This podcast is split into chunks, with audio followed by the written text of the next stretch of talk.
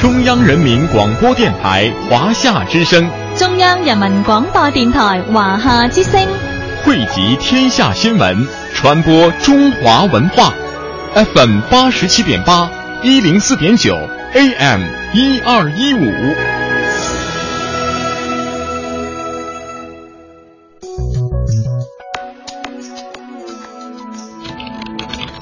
每天每天当你轻敲键盘，轻点鼠标，轻点鼠标，你打开的一个个窗口，你打开的一个个。窗口，望向世界。有了互联网，世界越来越大。有了互联网，世界越来越小。在这里，虚拟与现实模糊了界限。一种生活方式，一种生活态度，N 种生活内容。网络文化看点。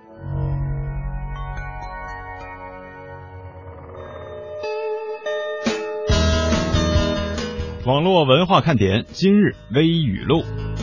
乔布斯传记录了乔布斯要求工程师缩短 Mac 开机时间，将之比喻为救人性命。如果 Mac 卖出五百万台，而每天每台机器开机多花费十秒钟，那加起来每年就要浪费大约三亿分钟，而三亿分钟至少相当于一百个人的寿命。然而，我们觉得按照每个用户每天在网上浪费的时间来看，苹果每年至少要谋杀一万人。你每天在网上浪费了多少时间呢？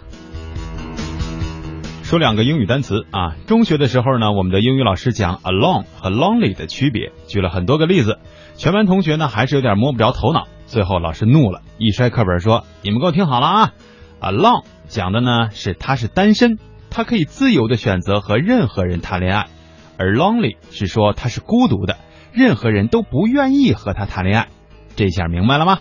全班惊觉恍然，知道真相，我相信很多人都会哭吧。接下来告诉想和妹子搭讪的朋友们一条技能哈，在电影院假装排队上去告诉妹子，打扰一下，我想买爆米花的现金不够，能帮忙用支付宝跟你换五十块钱吗？妹子同意之后，可以告诉他，哎呀，完了，支付宝超过交易额不能转了，我能给你微信转账吗？然后拿出五十块钱换回妹子微信号，新技能 get，不要谢我，要谢谢马云、马化腾和网络文化看点。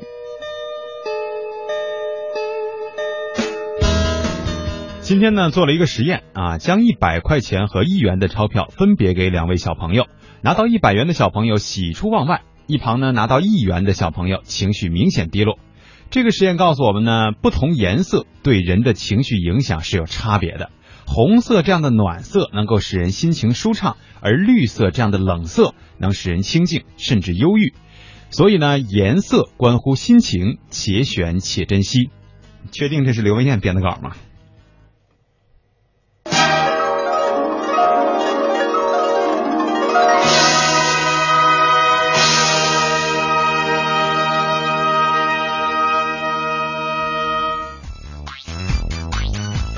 原来燕儿姐有这么高尚的这个品德哈，对于这样的一个问题，竟然能出这样的一个分析，我还真是挺服的。是啊，这个谁拿到一百块钱，我觉得都会比拿到一块钱高兴，而从来没有人会去想这个颜色方面的区分。嗯，可是小朋友认识面值吗？嗯，认识。现在小孩，我跟你说啥不认识？他们也会认识这个钱的大小的。对你拿一个六 plus 和一个六，他肯定选那个 plus，明白吧？因为那个贵啊，所以怪不得刘明燕出差呢，就这思路不行了。现在介绍一下我。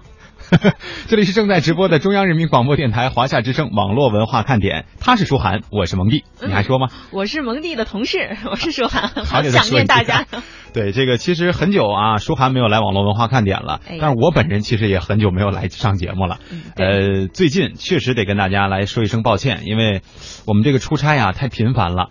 呃，据我们现在算起来，应该得有四个人是吧？不在家，漂泊在外 啊。剩下的这几个人呢，在家看家，所以呢，这个节目是经常换，主持人呢也都是经常换。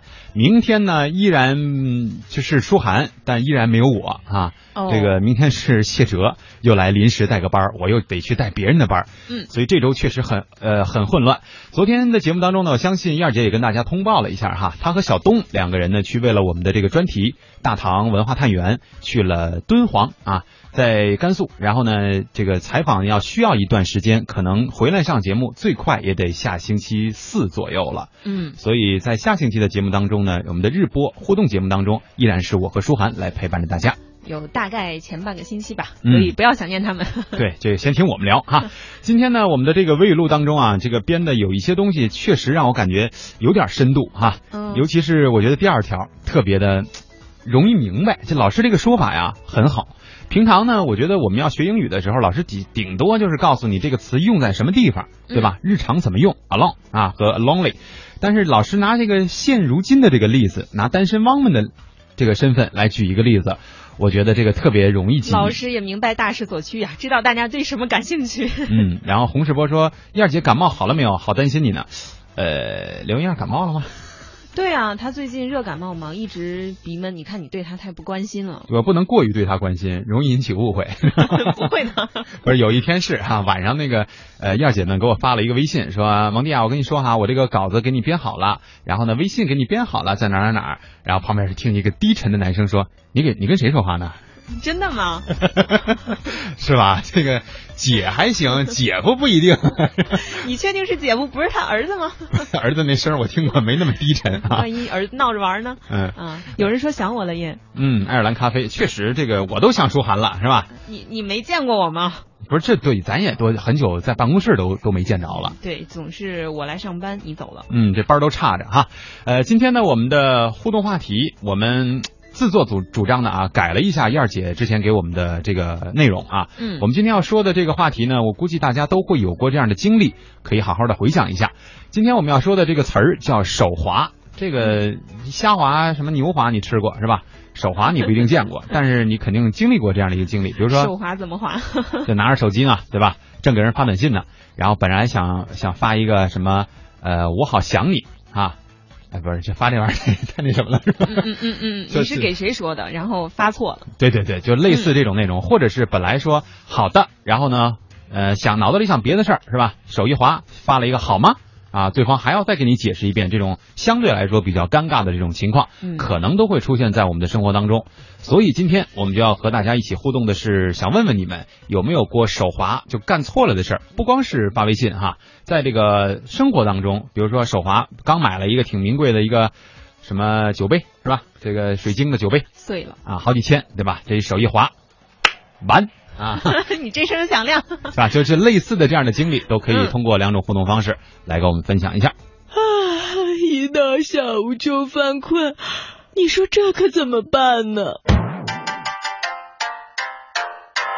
呀呀呀呀呀呀呀呀呀。好吧听网络文化看点呢。谈笑中了解网络文化斗嘴中感受美妙生活。哎。你看这条互动。果你想在我们的节目中让其他人听到你的恶搞娱乐精神和销魂无敌回复，快快写下你的答案，并艾特腾讯微博有认证的华夏之声中横岗网络文化看点哟。欢迎小伙伴们添加公众微信，我们一起来调侃。华夏之声网络文化看点，看我哦，看我哦。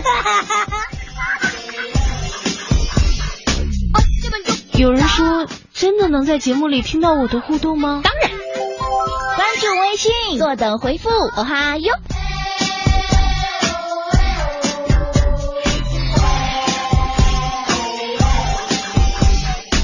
嘿，我那边呢？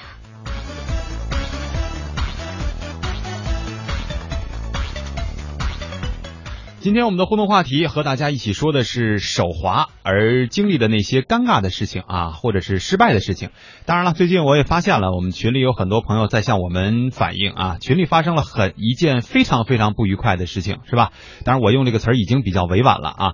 呃，希望我们的这个当事人呢，能够尽快的站出来，是吧？把你自己能够解释清楚，能够给大家一个交代啊。当然，我们这个手滑可能就跟我们说的这个事情也是有关的。这个事呢，在我们今天的直播节目当中，我们就打住了。所有的事情可能在群里很多朋友都已经已经知道了。如果希望能够这个呃提醒大家注意的话，就是我们也已经在节目当中相对的啊帮大家呼吁过了。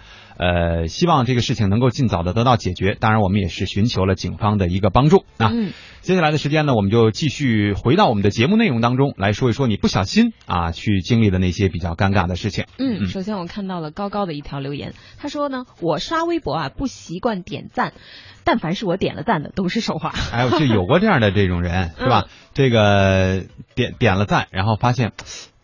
我干嘛要给他点赞呀？可能这个人跟我身份之前，比如说有一点什么尴尬，是前男友、前女友的，是吧？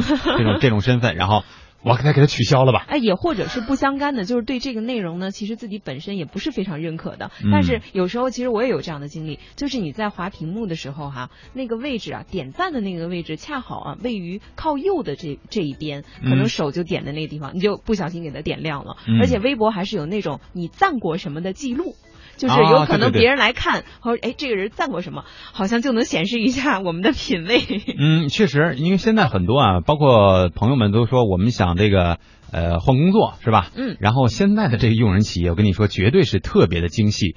他不光是看你的简历啊，或者是找你原来的单位去聊，你的任何这个社交工具，他们有可能也会去参考。看看你这人平时是什么风格，喜欢什么类型的东西。对对对，好像这个是用人单位在看简历之外，以及政审呀或者是其他调查之外的一种调查，看你平时在发什么，好像那个是最真实的你你这个人的日常表现。嗯，对。主持人小璐说，刚才我们的微语录当中，舒涵讲的那个小段子哈。说这个怎么去泡妹子哈？在电影院哈。他有一个质疑，他说：“难道妹子就不会说，其实柜台是不是可以支持支付宝买爆米花的呢？”那可不可以理解这个妹子她想帮你呢？哎，对，但是现在确实是，我觉得他提这一点啊有道理。现在的妹子哪有这个段子里说的这么傻乎乎的呀？是吧？对对对。首先呢，我觉得人和人之间的一个交流，如果是陌生人的话，可能很难，人家会相信你说你就差这五十块钱或怎么怎么样。嗯，所以有可能不去帮你这个忙，这是首先。即便他愿意去帮你这个忙呢，他得考虑一下你拿那五十块钱是真的假的啊。另外呢，就是这个现在大家都有信息安全保护的这个意识，所以真的是他会把这个东西交给你，或者是让你去看到，我觉得还值得值值得商榷啊。对，不和陌生人说话哈。嗯嗯，老鼠扛刀满街找猫，他这个说的是不是游戏中的一件事儿呢？嗯，是你来讲。他说手滑必须有啊，这个 CF 这应该是一个就跟那个什么，反正打打打打打枪的游戏是吧？而爆破模式啊，队友扛着枪往前冲，我跟后边冲，你跟后面那不叫冲，你那叫跟啊。他说手一滑，闪光弹丢到队友身边，瞬间全队都覆灭了。对我们也不玩游戏，我们也不懂你这个到底是什么梗，你可以再给我们解释一下吗？就是猪一样的队友吗？对，就是啊，闪闪光弹应该不致死吧，是吧？那反正在游戏中，可能这个队就结束了。这基本上就是自自己治盲点了，是吧？嗯，他其实说起手滑的事儿，我自己就有一个经历，闹得挺可笑的。我不知道蒙蒂有没有印象，就是在咱们办公室的群里面，有一天领导说通知开会，其实我是想发一个呃愉快的表情，结果我一手滑就点了一个。嗯，我不要，我不要。对对对对对，是有这么一次经历。然后那会儿呢，因为确实舒涵也是刚刚来到这个部门，大家都很惊讶。我的天哪，现在新人这么大胆子，好任性。对他难道不知道说话那人是主任吗？然后我瞬间就撤回了那条信息。其实有些人已经看到了，大部分都已经截屏了，以以留罪证哈。确实，因为这个开会这个事儿，基本上大家现在都很习惯，就是领导说开个会。啊，咱也没什么太多特别的事情。如果说像我们这样不外出采访，我真的是手滑，对吧？也就应了，就好收到之类的，遵命哈。嗯，开个玩笑的，就舒涵那玩笑开的真不小。你是我的唯一啊！说用手机呢，我倒是没有手滑的经历，只不过在上班的时候一不小心手滑了一下。然后呢，手在剪刀上划了一个大口子。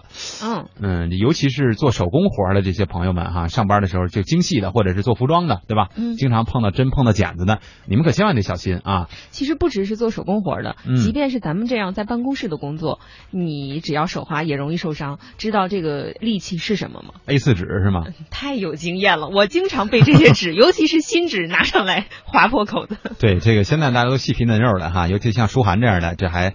你在年夸我吗？还行，年纪比较小，还比较水灵的这种谢谢啊这吹弹可破的 肯定都得注意啊。另外，其实我们也有很多点心嘛，我们了解到，实际上你们的工作还是很有危险性的啊。嗯呃，有一些可能高空作业等等都会有，所以这个手啊，千万得注意，别滑了啊。嗯，相信未来说，我呢在手机上还有好像没有手滑打错字，那在电脑上打字的时候啊，有时候会打错。嗯比如说我打这个呃 QQ 拼音哈，嗯，他说嗯，经常是敲成呃 e n，我经常敲成 e b，就变成了恶霸。然后本来和朋友聊得挺开心，然后我突然打错发过去，他看到的第一反应会是怎样呢？哎，我现在觉得就是这种情况吧，倒是确实是常见啊。嗯但是很多就经常上网的朋友也都习惯了，所以在你打错的时候呢，可能没有你想象当中的他们那么惊讶，他可能能直接猜出来你到底要说的是什么。对啊，所以现在不是有许多网络语语言的诞生，都源于大家的这种呃笔误也好，对手滑。嗯，所以说这个手滑的经历啊，确实很容易就出现在我们的身边。希望大家能够拓展思路啊，不光是在这个用手机或者是在用互联网的这个方面，呃，在生活当中有些时候手滑也会给我们造成一些意想不到的效果。欢迎大家通过两种互动方式来跟我们进行互动。好了，接下来的时间呢，我们要跟大家继续来聊聊跟工作相关的哈。这个每天呢，我们上节目的时候都会收到有一些朋友发来的这个微信也好，微博也好，说啊，我上班特别无聊啊，或者是我们老板交代给我们的这个工作特别的重，嗯我这实在是不想干呀啊之类的。那么接下来我们要说的这个事儿呢，就是最后底线啊，叫 deadline。呃，最后的一个底线，呃，经常也有网上也有这样说法，说这才是第一生产力，也就是说，给你一个截止时间，你可能才觉得啊，在这个时间之内完成，才能有可能完成这个任务。嗯，往往是其实是这个最后的时间，大家都是逼到最后才去完成。嗯比如说这件事儿给你一个月，你一定不着急。对然后老板说你就就剩两天了啊，你你肯定是在最后一天完成的。哎，所以说这就是最后期限逼出的生产力。嗯，咱爆个料哈，嗯这个郑博近期应该也不会上网络文化看点哈，怎样？他也出差呢，他也听不见是吧？去年啊，我们在写这个汉代文化探源的时候呢，呃，因为每个人都有一集作品嘛，对吧？嗯然后我们这个主主笔之间呢会交流一下，也逗一下，哎。你写怎么样了写到多少了是吧啊，这个别大家进度都很快，我这没动手呢，是吧？互相都问一问，都是所有人都骗他吗？呃不是，那倒没有，就反正互相那么交流嘛，是吧？都说一句，基本上那段时间的进度呢，大家是写了一半出来了，然后思路基本上有了啊，就等着最后的这个收尾工作。然后呢，问到郑博，郑博跟那儿乐，嘿嘿嘿嘿，我说你乐什么呢？乐？我说你你你那意思是今年你比谢哲还快，你都已经写完了？嗯，郑博说哪天交啊？我说，因为我们那天聊的时候，大概是在星期五哈，应该是下周一的时候，这么这样的一个交交接的点。然后他说啊，下周一行，周日没有班儿啊，周日写一下。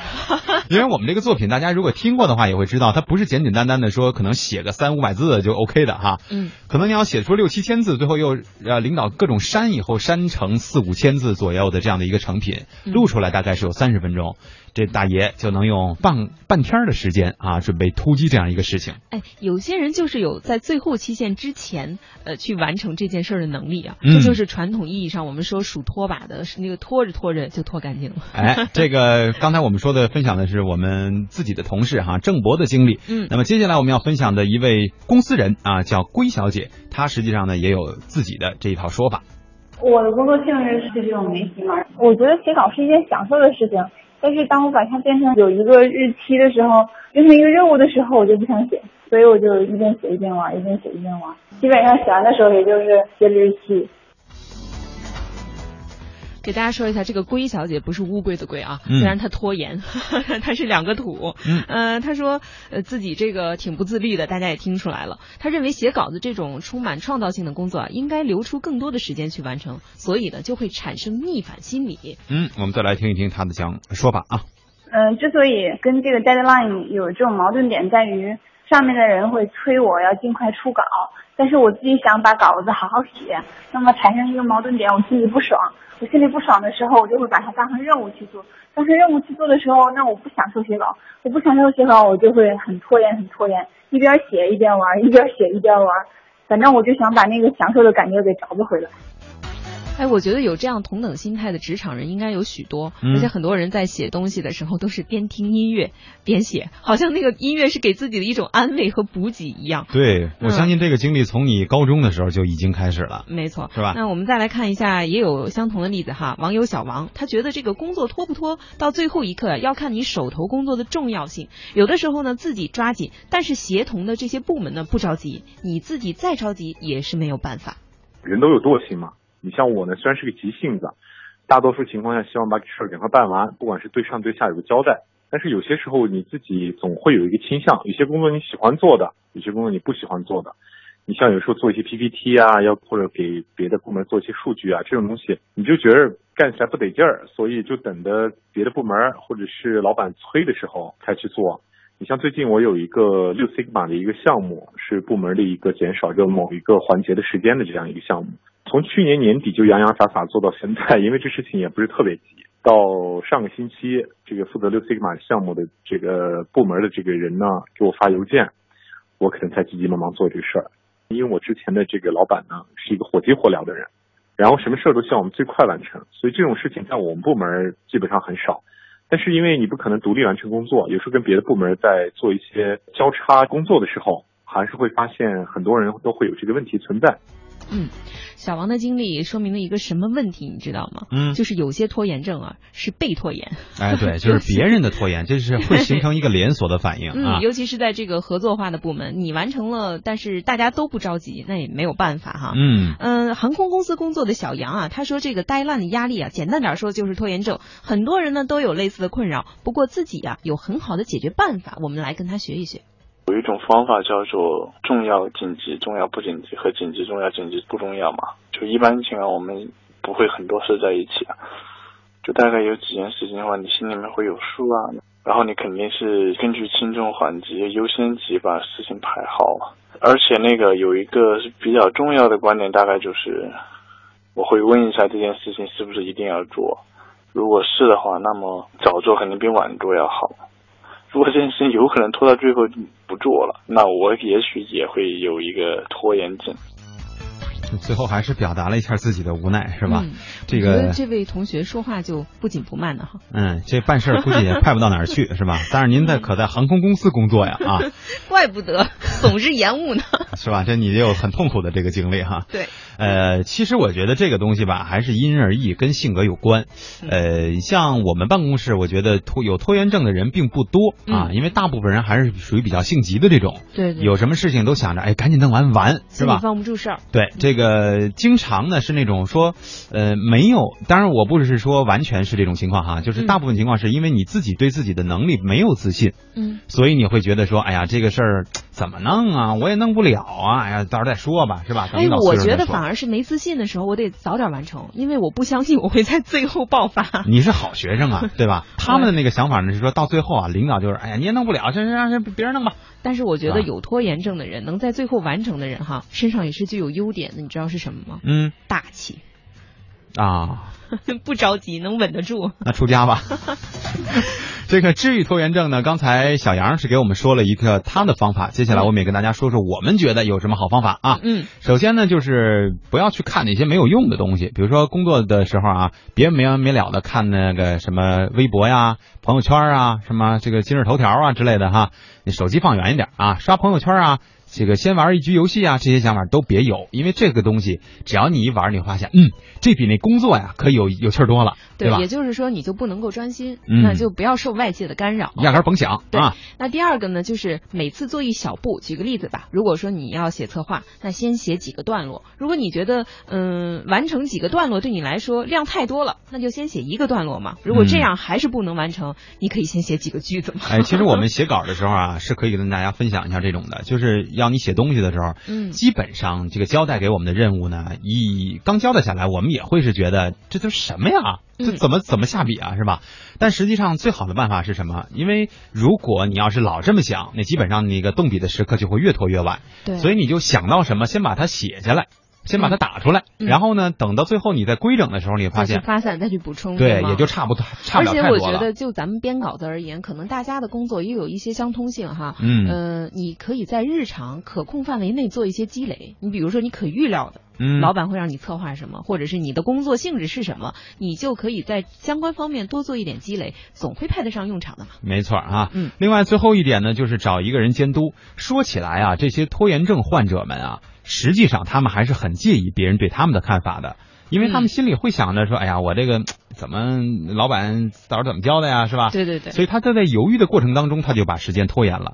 呃，那么如果别人都知道他们最近在忙什么，其实他们也有可能啊，当然我只是说有可能哈，这个为了顾及面子啊。然后去尽快完成这个任务。对，但不自律的时候就要找一个外界的力量来推自己嘛。嗯，这个再来看一看，简单的看一下我们的这个互动平台当中哈，说手滑这个问题的，呃，逮住唐松吃口肉啊，说两位好，我曾经呢因为手滑发了一些不该发的东西发给了前女友。当时那个悔呀，怎么就手滑了呢？我特别想知道他发了什么。这就是我们的工作敏感性，这事儿我们绝对不拖延，你赶紧发，赶紧告诉我们他你就是你到底发错了什么才让他觉得尴尬了啊？嗯，金生和尚他说，如果啊我是发错人了，那么我会再发一条说发错了。啊，这这是很正常的一个解决办法，但是现在也架不住啊，也有有一些人会是利用这样的东西吧，他就跟你聊上了。嗯啊，宁静说，冬天的时候呢，洗碗就特别容易手滑，经常打破碗。现在家里呢，只有这个这种不锈钢的碗了。好样的！呃、但是冬天你洗这个不锈钢的碗，你不会觉得凉吗？冬天洗什么不凉，哥？拿热水是吧？洗木头碗是吗？其实小时候啊，是我们手滑最容易发生的时候。嗯，家长让干点什么啊，经常是这个，这比如说去把那个碗放在柜子里。啊、哎，其实小时候不只是手滑，当时走路还不稳呢，经常 摔倒，对吗？对，连自己都滑。谁谁没磕几个包在腿上啊？对吧？嗯嗯。地平线说手滑的经历有过啊，特别是在发表情的时候，手一抖发错了，还好微信有撤回的功能，避免了尴尬。撤回功能还是很人性化的嘛，确实是这个我啊，呃，最近这一段也不知道怎么了，反正经常呢是会收到这个微信上不楞不楞响，是吧？嗯、响完了以后呢，我就打开看，啥也没有，啊、撤回了。对，上面显示谁谁谁撤回。昨天是哪天？是不是你给我发一条还撤回了一条呢？我没有，我从来给你发东西都深思熟虑。好害怕是吗？这是什么意思呢？洪世波他说呢，我前几天切菜啊，手滑就把手切到了，血一个劲的流，疼啊。嗯，这个练吧，是吧？嗯，当然了，就即便是我们说嘛，常在河边走也会湿鞋的啊。对，刘鑫说呢，我每天上班偷偷的这个收声音，呃，想互动，这是呃因为咱们的原因哈。他说上次一来，这个手一滑，错字一推，然后最后呢，呃，脚也滑了，手也摔伤。不是你这不是你要是 站在哪个地方在跟我们互动呢？对我们要是经常收到那些发错了的内容啊，嗯、实际上我们是可以自动屏蔽的啊，嗯，我们就不给你读出来就也就罢了。可能、嗯、而且有时候大家打错字的时候，我们也悟得出来你在说什么。那哪是有的时候啊，经常。